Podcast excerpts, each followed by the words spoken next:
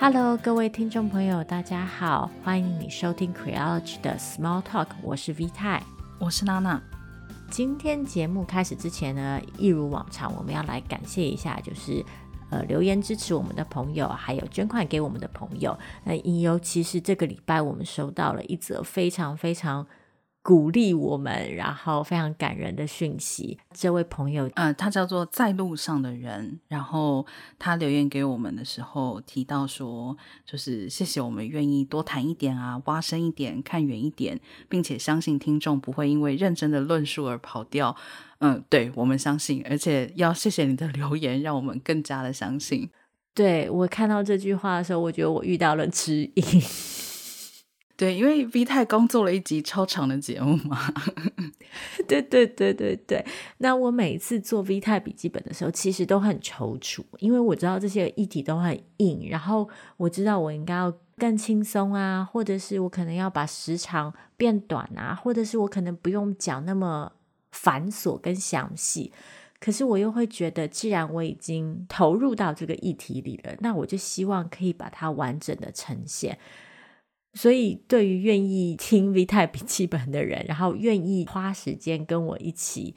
讨论这些严肃议题的人，我真的都觉得很感激。然后每一次看到这样子的留言，我就会觉得做这件事情非常的值得。嗯，那今天我们要讨论的这个题目，其实我觉得跟上一集的同理心又有一点点相关。相关之处大概可以说，其实这都回到我们怎么看待我们的社会组成的样子，然后我们怎么对于社会里不同的人给予不同的机会、跟反应、跟诠释。嗯嗯，因为正好电影最近上映了嘛，所以我相信不少朋友已经有听说，就是最近一个新的争议是。现任的零零七即将卸任，这部将会是就是现任零零七丹尼尔·克雷格的最后一部作品。那所以最近很多影迷在问的问题就是：那下一个零零七会是谁？嗯，相信大家也知道，这几年呢，在好莱坞在影视产业有一个风潮，是会越来越注重代表性。那这其中包括有越来越多由女性制作的。以少数族群为主题的影视作品，那另外一方面也包括很多以前的经典作品被翻拍，然后改为由女性主演。很有趣的事情是，每一次遇到这种事件的时候，几乎都会引起非常剧烈的反弹。像大家可能都知道，几年前的《抓鬼特工队》。嗯，改为由四位女性主演的时候，在网络上引起了非常多的恶评，然后甚至主演的女演员有遭受到很多人身攻击。嗯，那或者是英国知名影集《Doctor Who》，如今也嗯由女性担任主演。那当时在换角的时候，据我所知，也是有非常非常多的人就是很坚持，不行，Doctor 怎么可以是女人呢？Doctor 一直以来几十年来都是男人扮演的。支持这种翻拍，然后改为女性主演，增加女性曝光机会、现身机会的人会说，这是一个矫正过去不正义的机会，因为事实上，女性跟少数族群在过去的影视作品里确实缺少了。嗯，被诉说、被看见的机会。嗯，但另外一方面，反对者则会说这一切都是无谓的政治正确，然后，嗯，这会破坏了传统，然后甚至毁掉了原本的好作品。嗯。甚至于，就像这一次《零零七》的争议，那个丹尼尔·克雷格自己的说法，还有包含电影制片人的说法，就会认为说，哦，我们应该创造更好的角色，由女性来出演。意思就是说，为女性量身打造角色，而不是去翻拍，或者是去把女性放入一些所谓的经典角色里面。我觉得也是蛮有趣的啦。这三种说法，其实我觉得代表着不同程度的抗拒。但是终究，他们就是在抗拒一个结果，抗拒某一些角色，不管他是经典，或者是因为任何的原因，他们在抗拒这些角色被女性演出。像刚刚 V 太提到《抓鬼特工队》，当时因为我非常喜欢翻拍的《抓鬼特工队》，所以我去看了很多评论，然后把自己气得要死。就是 我看了诸多的评论之中，我都找不出。这些反对的人或者是批评的人有实际的反对或批评的理由。我讲实际也不对，应该是说他们反对跟批评的理由其实终究就只有一个，就是他们认为女性不应该来演这个电影。他们觉得这个电影烂，嗯、或者是拍得不好的原因是因为是女人演的。而不是觉得，比如说，呃，镜头运镜角度不好啊，或者是剧情怎么样的不合理，或是都不是，就是在他们的心里面，只要是女人来演，就把这个电影就是演砸了。嗯，Doctor Who 这个影集，因为我自己是 Doctor Who 的影迷，所以当时出现争议的时候，就说能不能是女的 Doctor 的时候。我也是属于感到一种极度荒谬的状态，因为他的设定就是这个 Doctor 是一个外星人，然后他本来就是会在遭到生命威胁、快要死掉的时候，他会体内有一种特殊的能量，让他整个人的肉体会重生。过去的这个设定，其实我们都知道嘛，就是为了方便一代一代的换代，有不同的演员来演出这个 Doctor 嘛。那在这样的情况之下，我不太理解。她不能是女人的原因是什么？她没有变成过女人，不代表她不可能变成女人。而且要呃，可能要修正一下哦，她没有变成过女外星人，不代表她不会变成女外星人。就是很多人的，我觉得是一个根深蒂固的想法，就是总之不能是女人。这一点我觉得其实是最危险的，就是不管是用好听的方法去说啊，我们要为女性写更好的角色。或者是说啊，这就是一个经典，是一个传统，我们不可以去破坏它。最可怕的就是，其实它最后包裹的那个核心价值，其实就是我们的社会在排斥女性进入某些角色跟扮演某些角色。对，在这些反对的言论里面，大家常常可以听到的一个说法，就是这些角色本来就是男人。像譬如说，这次在《零零七》的争议里面。零零七的制作人，他的说法也是，这个角色是本来就被当成男性角色撰写出来的，所以他也应该要继续维持男性的身份，而不需要非得将这个男性的角色转换成女性。这个说法啊，乍听之下很合理，但是其实如果细思，就会发现这其中是有很多问题的。嗯，同样的说法其实。还可以再举另外一个例子，那就是小美人鱼的电影真人版。嗯，大家应该知道，就是这几年迪士尼重新拍了很多它过去的经典动画，然后改为真人版。小美人鱼呢，是最近的一部作品。那这部作品之所以引起争议的原因，是因为这次在选角的时候呢，迪士尼选了一位黑人女星来扮演 Ariel，于是网络就爆炸了。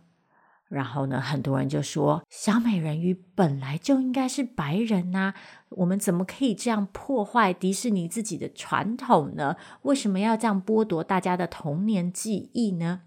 我觉得最有趣的事情是，这个反弹啊，我看到很多其实是来自于亚洲社群。嗯，其实我觉得像比如说这种呃所谓零零七本来就是男性打刮胡，我觉得这是一个非常呃混淆的说法。所谓混淆的意思就是说，我想大家也现在也都很熟悉，就是所谓生理性别或者是性别气质，其实，嗯，这是两件事情。那我相信这位制片人在说《零零七》本来就是一个男性角色的时候，其实他是在指代所谓男性的性别气质，也就是所谓阳刚的性别气质。那我想。我们花了这么长的时间，在过去这么长的年岁里面，不是就是一直试图要去打破这个东西吗？所谓的性别气质，并不是分成男女性，而是它可以发生在任何人身上吗？结果怎么到了零零七，就忽然之间就是哦，让我们捍卫男性阳刚气质，零零七就应该是男人呢？娜娜刚刚说混淆，我觉得是一个非常善良的说法。我的说法是奸巧，嗯，就坦白说，我觉得这种本来就是男的或本来就是白人角色的这种说法，是一个非常嗯奸巧，甚至我会说有一点点阴险的做法，因为这个论述把一个现象当成一个天然理所当然生下来就是如此的状况。但是却不去探问眼下的这个天然，事实上是有它形成的过程跟背景的，它不是从天上掉下来的。之所以某个角色会被当成男性来写，之所以某个角色一开始是白皮肤，之所以男性角色比女性多，或者是之所以男性霸占某些角色，这样的现象是因为长期来的权力不平等，以及我们如何去想象性别气质导致出来的一种不公平的，或者说有差异的结果。嗯。也就是说，从一直以来，在历史上，谁有话语权，谁决定谁应该长成什么样子，哪样的行为只能被赋予哪样的身份，或是哪样的身份势必要有哪样的行为，这些其实都是，嗯，都是权力问题。就是写故事的人是谁，写故事的人决定我们应该要用什么样的目光去看待这个世界。嗯，所以这种。这个角色本来就是男人或白人的说法，事实上是忽略了男性角色或者是白人角色比起女性角色跟少数主义角色多的原因，是因为过去写故事的人就是白人跟男人啊。这个又再回到，所以那个我们应该要为更多女性创造角色的这个说法，其实我觉得是类似的逻辑，我完全同意。我们应该要创造更多、更多元的女性角色。那我也同意，我们要回去看到整个产业的分布，就是在产业里是不是就已经出现了明显的性别不平等？女性或者少数族裔进入这些产业的时候，是不是遇到了格外强大的困难跟阻碍？这些根本上的理由，当然需要去被检视跟修正，但是。我们也不能否认的是，因为这些根本上的理由，导致产业里的权利本身就不平等。那在这个情况下，你再去跟女性、跟少数主义说，你们自己要争气，要为自己创造新角色，我觉得这是一个不负责任的说法，因为我们又把责任推回了受到压迫的人身上。而且我觉得重点是在于是说，是不是应该继续为女性创作新的角色，跟女性可不可以去扮演一些传统的经典角色，这个是完全不冲突的两件事。我这样讲吧，比如说像当初这个 Ghostbuster 全女性版出来的时候，我自己感到非常振奋的一个原因，就是因为我看到会有年轻的小女孩，她们现在可以说我长大也要做 Ghostbuster，这不再是一个只属于。男性或者是小男孩才能够去幻想的事情了。一个小女孩至少要有能够这样子的想象空间，他们长大才有办法成为任何人。如果他们的想象空间一直都是被限缩的，那他们长大就只能够成为他们有限想象之中的那种人。我记得。前一段时间看过一个笑话，其实是关于梅克尔终于要下台这件事情，是一个德国的小短片，就里面有那个比较年轻的中学生用非常夸张的表情说：“什么？原来总理可以是男人吗？”这个所谓的本来就是一直都是非常脆弱的东西。前两天刚好也看到一篇文章，是那个 M Plus 云阅读的，标题叫做《写城市怎么从女人的文书工作变成了男子俱乐部》。我觉得大家可以去看一下他的引文，就讲到一九六零到一九七零年代期间，多数的人当时觉得写程式是无聊乏味，而且作业感太重的工作，以至于该领域大多数为女性，而且因为城市设计师的地位很低而不被重视，女性的城市设计师被认为只应该执行男性规划者所拟定的计划。有人现在回过头去看，就说其实我们从来没想过电脑城市设计变成了一个被认为是男性主导的领域，所以这个所谓的本来就是是一件非常脆弱的事情。就像 V 太讲的，重点是谁有话语权？因为过去有话语权的是男人，当男人觉得这个工作无聊、赚不多的时候，就把它推给女人。它就是女人适合的工作。当这个职业在某些方面发生了一些变化，男人觉得这个职业具有更多价值的时候，有话语权的男人又把它拿回来了，说这是属于男性的行业。所以，嗯，真的没有什么，这个本来就是啦，这个本来就是，就像 V 太说的，它背后有很长的结构的因素跟历史的原因在里面。是我有看过关于城市设计师的相关讨论，我记得我看到的文章里面有一段是在讲说，另外一个因素是在个人电脑 PC 被发展出来之后。整个 PC 的行销是如何包装的？基本上，在个人电脑进入个别家庭之后，PC 的制造商把它包装成一个属于男孩的玩具，属于男孩的用品。嗯，于是电脑开始跟男性做出了连接，然后父母们就会觉得，对，家里如果有男生的话，你就要给他买一台个人的电脑，然后。相对的，如果是女孩子，可能就没有那么重要。然后至此，从教育开始，从生活开始产生了分歧，所以大家就可以听到，这个天然的塑造的过程当中，是有很多人为的外在的因素交织在里面的。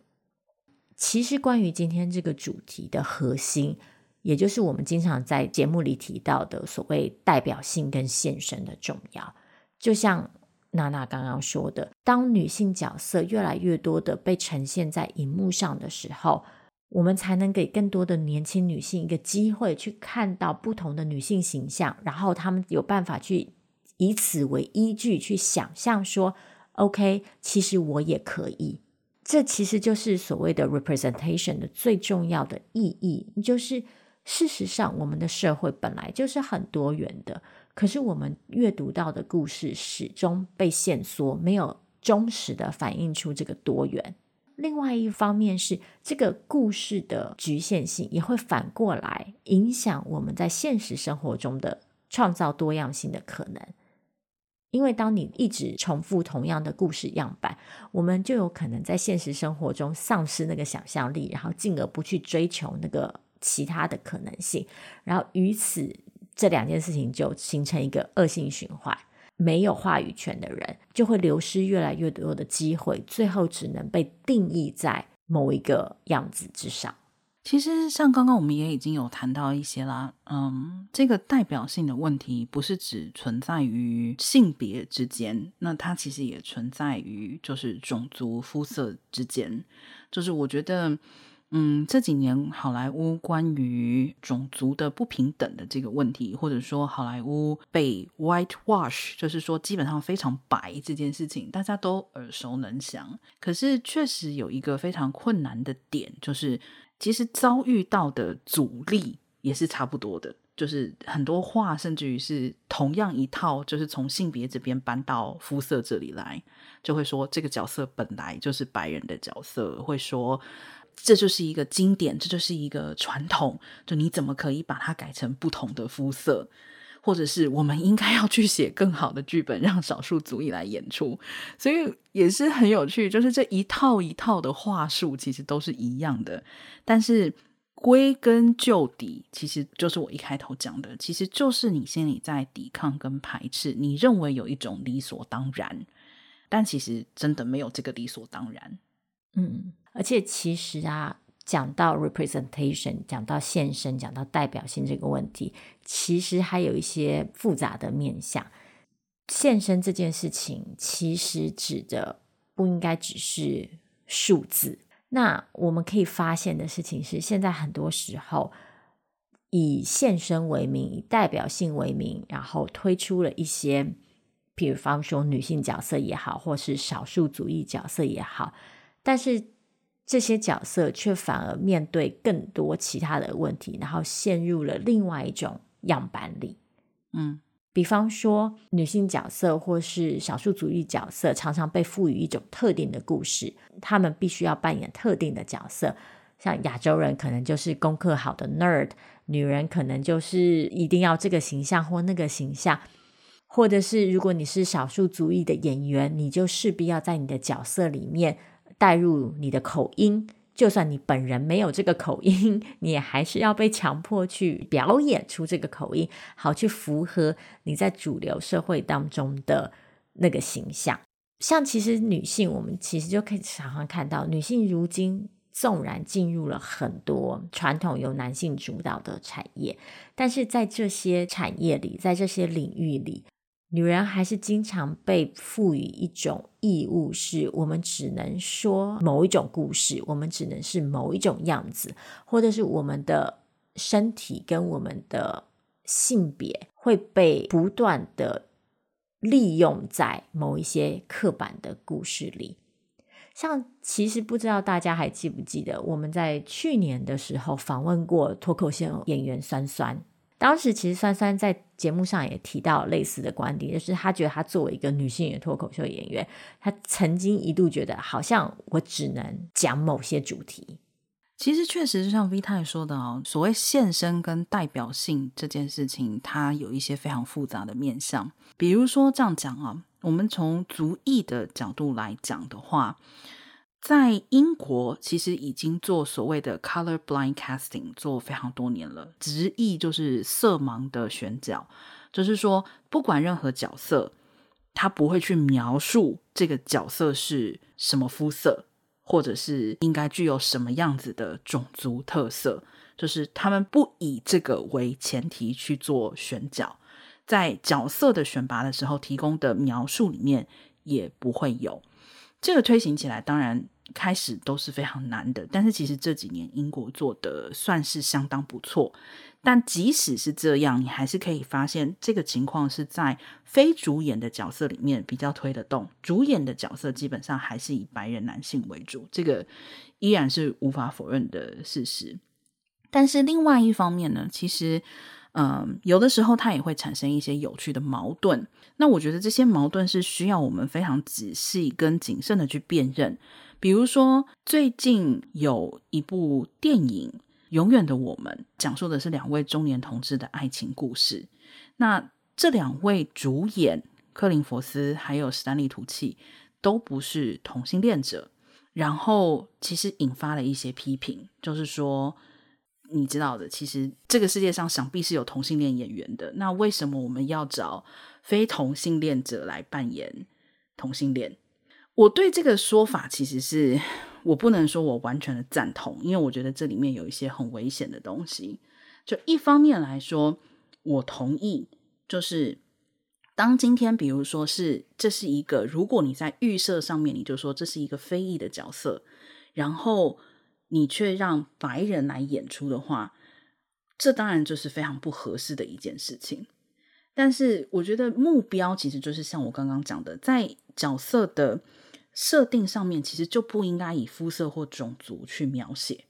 但是，如果我们今天讲到性倾向，我们就必须要问一个问题了：你是优先选会演的人吗？还是你是优先选他的性倾向？对，那问题就是在于。这一个问题，它不应该成为一个借口。就是说，我觉得这是必须要去面对的一个很重要的现实状态。如果有一天有人出来说，那同性恋也不应该来演异性恋呢？就是这是一个非常危险的论述。嗯。可是，在同时，确实我们也不能逃避同性恋的角色在整个故事的这个大环境里面非常欠缺代表性的这个问题，就他不应该在我们讨论同性恋的角色欠缺代表性的时候，拿我们要让同性恋的演出同性恋的角色来作为借口而推脱。我自己前几年的时候有过一个经验，就是当时是在一个课堂上，然后。呃，老师要带我们读一个亚裔的剧作家写的英文剧本，然后它里面的角色基本上都是亚裔。带这堂课的老师其实当时就点了课堂上的亚裔学生起来读这个剧本，我是被点到的人之一。然后我坦白说，我不太舒服。我理解他的出发点，他的出发点其实就是，当我的课堂上有亚裔学生，然后我们在读一个亚裔的剧本、亚裔的角色的时候，我如果还点白人学生来读，是不是非常不合适？但从我的 角度来看是，是我甚至于不是学表演的，我是一个设计专业的学生。那你在这个前提之下，只因为我的肤色跟我的族裔就点我来读这个剧本，难道是合适的吗？我觉得我们必须要去面对的一个重要的问题就是说。这些问题本身，它都有非常复杂的面向，然后它可能跟我们每一个人身份的多重性、多面向，其实都是互相交织的。很多时候都没有办法一刀切说，说这个就应该这样，这个就应该那样。有一些问题必须要去问，但是它不能成为借口。嗯，其实说到底啊，就是身份政治的复杂性就在于身份本身是很复杂的。嗯，而且一个人永远不只有一个身份。我在是亚洲人的同时，也是女人，然后我也是异性恋，然后在什么样的情境下，其中某一个身份会成为站在比较前面的前景，其他则成为背景，在什么样的情况下又会反过来？很多时候是一个非常动态，然后非常依照脉络而定的问题。嗯，所以这也就是为什么交织性是很重要的，就是我们要看到每个人在每一个处境之下，在不同的处境之下所可能面临到的不同的问题。但我觉得我们今天的讨论里，另外一个我们想要强调的重点是这个机会分配的不平等。我觉得之所以会有同志社群出来说，哎，为什么你要选两个异性恋演员来主演同志的故事？那个出发点并不是只有同志才能演同志的故事，而是长期以来，在过去，同志的故事根本没有机会被诉说。然后到后来有机会被诉说之后，故事的诠释权常常甚至是还是被夺走的，就是是由异性恋来说同志的故事，或者说由男人来说女人的故事。那当然，我的意思不是男人说不好女人的故事，或者是异性恋说不好同志的故事，而是就是在长久的这种不平等的机会跟物质基础之上，我们发现的是某些群体一直以来都没有机会说自己的故事，或是用自己的方式说故事。那我觉得。永远的我们这部电影引发的争议，可能是涉及这样子的核心问题，就是其实我们要去辨认话语权的问题。然后，就像 V 太说的，并不是说男性就不能说女性的故事，或者是异性恋不能够说同志的故事。但是在说的过程之中，我觉得说的人就必须要有非常的十二万分的自觉，你是以什么样子的身份在说这个故事。其实就是权力的问题，因为你有话语权，你作为有权者，那么其实就应该要非常非常的谨慎。嗯，但是确实啦，我觉得这个我们谈过非常多次，都是在讲这种单一故事的危险性。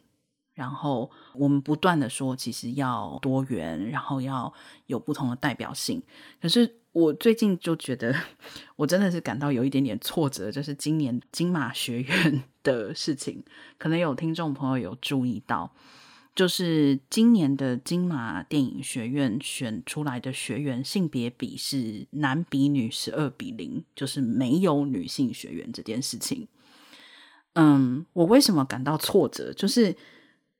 我觉得金马这么多年来，其实在代表性上这件事情真的算是做得很不错，就是在选片各方面。但是这一次金马学院的事情发生的时候，我看到非常多维护的说法，基本上就是在说没有女性学员是很正常的事情，不是金马学院的错。因为各种原因，或是因为怎么样怎么样，我们已经做了很多，然后如何如何，没有女性学员就就没有啊。但我觉得这真的不是一件能够轻轻放下的事情，就是不是你说一句说没有就没有，就那长久以来的努力到底都去哪里了呢？就是当这么多年以来都在强调多元性，都在强调身份的代表性，然后到了这个时候，忽然大家就轻轻放下吗？哦。就是没有，就是嗯，可能他们今天提交的作品都不好吧。但即使是这样，我觉得就还是要回到 V 太之前讲的一个问题嘛，那就是是不是在历来的资源的分配上面，跟权力的分配上面，其实就是不公平的，是不均的，所以导致了现在的结果呢？嗯，就我不是说今年的金马学院就必须要去纠正你十二比零的结果，但是你们连去想要去检讨、去说为什么会这样的意图都没有，而是就是这样很正常，这个真的是让我蛮心寒的。嗯。金马学院这个事件呢，跟今天这个讨论让我联想到我们第一集的 Small Talk。嗯，我们在第一集的 Small Talk 里的主题是内阁的性别比例。嗯，那其实在这两件事情上面呢，大家可以发现很多类似的评论，就包括说我们是要选才，不是选性别。那之所以没有女性，是因为可能女性的作品不够好。女性的基数就比较少，等等等等。像每次在讨论那个性别比的时候，大家都会听到这样子的评论嘛，就是哎呀，合格的女性人选本来就比较少，所以选出来的女人当然也就比较少。但就像我们刚刚一路以来一直强调的，大家都把那个合格的女人本来就比较少当成一个既定的事实，然后当成一个天然的事实。首先，我们要去挑战的是合格的女性是不是真的比较少，还是只是这些合格的女性一直以来缺少机会被看到？譬如说，他们可能因为家庭责任、因为育儿，或是因为玻璃天花板等等等等各种的原因，导致他们即使有才，即使合格，也没有像男性一样有同样的机会出头。二来是。假如这个合格的女性人数真的确实比较少，那是什么原因造成的？我们能不能去纠正这件事情？还是我们就把它当成一个 given，当成一个既定的事实，然后去接受它，说啊，事情就是这样子，我也没有办法。我觉得这种理所当然啊，它会反映在很多面向啦。就是从像这种最大的，我们当然可以去讨论资源的分配，但是甚至于比较小的，像最近关于健身房使用的讨论，我觉得也是属于同一个范畴啊。最近有一篇文章讲女性运动内衣嘛，结果后来下面很多评论都在讲说，说女生占据健身房，但只是为了自拍，然后说女生不认真健身呐、啊，然后也没有练出成绩呀、啊。我觉得这个真的是一件非常有趣的事情，就是说，如果他抱怨健身房里面有很多人自拍，然后希望健身房设定一个规矩，就是不要在健身器材上面自拍，我完全可以理解，但是当这些东西是出现在一个女性运动内衣上面的讨论，而且并且它是完全针对女性在说，是女生在自拍，女生没有练出成绩的时候，我就觉得非常有趣了。就是，所以各位男性去健身房都是抱着成为奥运冠军的梦想去的吗？我相信多数的人去健身房都有自己的理由嘛，但是什么叫做没有认真健身？什么叫没有练出成绩？其实这就是包裹在你认为健身房应该是一个男性的场域，你感觉这个空间被女性入侵了，而且你不想要把这个空间分给女性，所以你会用各种的方式、各种的语言、各种的理由去排挤他们进入这个空间。其实也是一样的，就是。一种理所当然，你认为这应该是属于男性的地方，可是事实是是这样的吗？难道说你认为应该是分成男性健身房与女性健身房吗？可是很明显的，这也并没有出现在这些评论里面嘛。就是我觉得下意识还是就认为女性最好不要进健身房。其实就是像娜娜说的，很多场域。长期以来由男性所主导，然后他们被视为一个阳刚专属的领域，所以当女性试图进入的时候，就会被视为一种违规。那女性就会遭遇到很多不同形式的反抗，这些反抗可能包括这些环境的设计本身就会对女性非常的不友善，譬如说光从厕所数量的设计就可能阻碍某些女性进入某些场所，或者是女性可能。会面临一些特别不友善的对待，跟更严格的批评。譬如说，在游戏领域，大家就可以听到很多例子：女玩家常常要经历各式各样的骚扰啊，跟讽刺啊，诸如此类的。另外一个就是，女性要进入这些场域，必须要带来更好的成绩。像譬如说，这个健身房。其实说真的啦，去健身房没有练出所谓成绩的人多的是，但只有女人会被特别拿出来讲。好像如果我今天是一个女的，我要去健身房，我就得证明我是真的很想很想去，我是真的有达到我的目标，然后我有尽力去做这些事情。政治领域其实也是一样，就是女性必须要表现得更好。对啊，就变成女性在许多。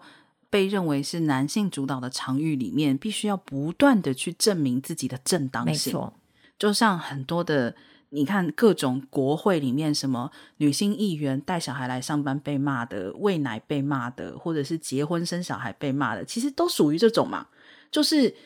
这些女人被认为做了在这个场域里面不正当的事情。这个前提本身就是非常有趣的。什么叫做正当？就是为什么？你的正当的想象其实是针对性别去做区分的，但却是用各种不同的借口来伪装它，好像他真的做了什么不 OK 的事情，或者是说女性必须要不断的去证明我可以这样做，我可以来，我可以加入，但通常男性不会受到相同的要求。没错，说到底，在这些场域里的合格，或者是优秀，或者是成绩，其实是由谁定义的？其实很多时候还是从那个传统的男性视角出发形成的结果嘛。所以我们会认定某些行为特别优秀。那其实我们在之前有一集的 Q 里面也有提到，就是当我们在讨论 Lean In 的时候，那个时候我们就说啊。主张 Lean In 的人觉得女性应该要更主动的掌握机会，更主动的表现自己，主动的采取某些行动。但其实说到底，那些行动之所以会被视为是值得赞扬的，是因为那些行动是长期以来在这个阳刚的领域里被视为阳刚的，然后被这些阳刚所赞颂，然后可以去更巩固那个阳刚的结果的一些行为。所以我会觉得，很多时候这样的讨论啊，光是回答说不不不，我也认识很多去健身房认真健身的女人，我也认识很多游戏打得很好的女人，我觉得这样是不够的，甚至有可能是危险的。嗯，因为这就表示我们还是用某一种特定旧有的标准去评价某一些行为。那我觉得更值得挑战的可能是。这些标准、这些定义到底是从何而来？是由谁定的？是不是非得如此？所以，其实今天的节目里面呢、我觉得我们从故事的层面、叙事的层面到现实生活的层面，其实都举了非常非常多的例子。嗯，有一件非常重要的事情，就是我觉得我们不能够把。说故事看成一件非常单纯的事情，因为也会有一些人认为说啊，那就是电影嘛，就是好像想要去说这个是电影的世界，这是虚构的世界，这是虚构的故事，与现实世界无关。其实这样的看法是绝对的危险的，因为说故事的人就是存在于现实里面的人，那被营造出来的故事，同时会巩固现有的现实。所以，从说故事开始，什么样的故事可以被说，就是一件非常重要的事情。什么样的故事被说出来，也是一件非常重要的事情。就像刚刚提到金马学院的这件事情啦，我其实必须要说，金马这几年来真的做了很多的事情，我都觉得做得非常的好。但我不能否认的是，也是因为这样，所以我对这一次金马学院的事情，其实感到特别的失望。我还是要强调，不是因为这一次是十二比零，而是因为选出男女比十二比零之后，金马学院许多参与在其中的人的反应跟态度，那我会非常的忧心。你们作为说故事的人，你们作为掌握话语权的人，你们未来会带给我们一个什么样子的世界呢？我最后想要再补充一个小小的。感想就是，每一次遇到这种议题啊，都会有一些人非常的愤怒，觉得就是女性主义啊，或是所谓的 SJW 啊，太过猖狂。就我们好像想要每件事情都只能政治正确，然后我们永远只追求某一种样板，或者是我们为了所谓的政治正确不惜牺牲其他的文化也好，或者是传统也好。我最近一个很深的感想就是呢，我很久以前在网络上看到一句话是：只因为你的特权被拿走了，并不代表你被压迫了。有些人的反弹之所以很大，是因为他觉得自己的声音变小了，他觉得自己的舞台不见了。但是，尽管你觉得自己声音变小、舞台变小的这个感受可能是真实的，但我也必须很诚实的提醒你一句，就是，嗯，很多时候你之所以会有这样的感受，很可能是因为过去你的音量跟过去你的舞台、过去给予你的镁光灯是不成比例的多。那如今，其实我们只是回到了一个合理而正当的分配。那只因为你过去所拥有的过多的权利，不合比例多的权利被移除了，并不代表你就成为了弱势。嗯，这话听起来可能有点不中听，但是我觉得这确实是值得我们记在心上的一件事情。嗯。像 V 太刚刚提到，有些人觉得我们要维护传统啊，你们这些女性主义者不要拿着政治正确来搞破坏啊。那但是我觉得，如果你所谓的传统本身就是不正义的，本身就是对特定的种族、特定的性别是不公平的，那么这是一个值得维护的传统吗？然后 V 太刚刚讲的那句话也让我想到了另外一句话，就是。你觉得被冒犯了，并不等于你是有道理的。我觉得可以跟 V 太那句话做上下联哦。然后不只是提醒别人啦，其实也是提醒我们自己啦。就像我刚刚一再提到的，话语权这件事情，其实你要非常非常的有自觉。嗯，在任何时候，如果你站在一个相对有权力的位置，那么就希望你自我提醒吧。好，那今天节目我们就先聊到这里，嗯、感谢你的收听。如果有任何问题，给我们来信或者是留言给我们，谢谢你。那我们下次见喽，大家拜拜。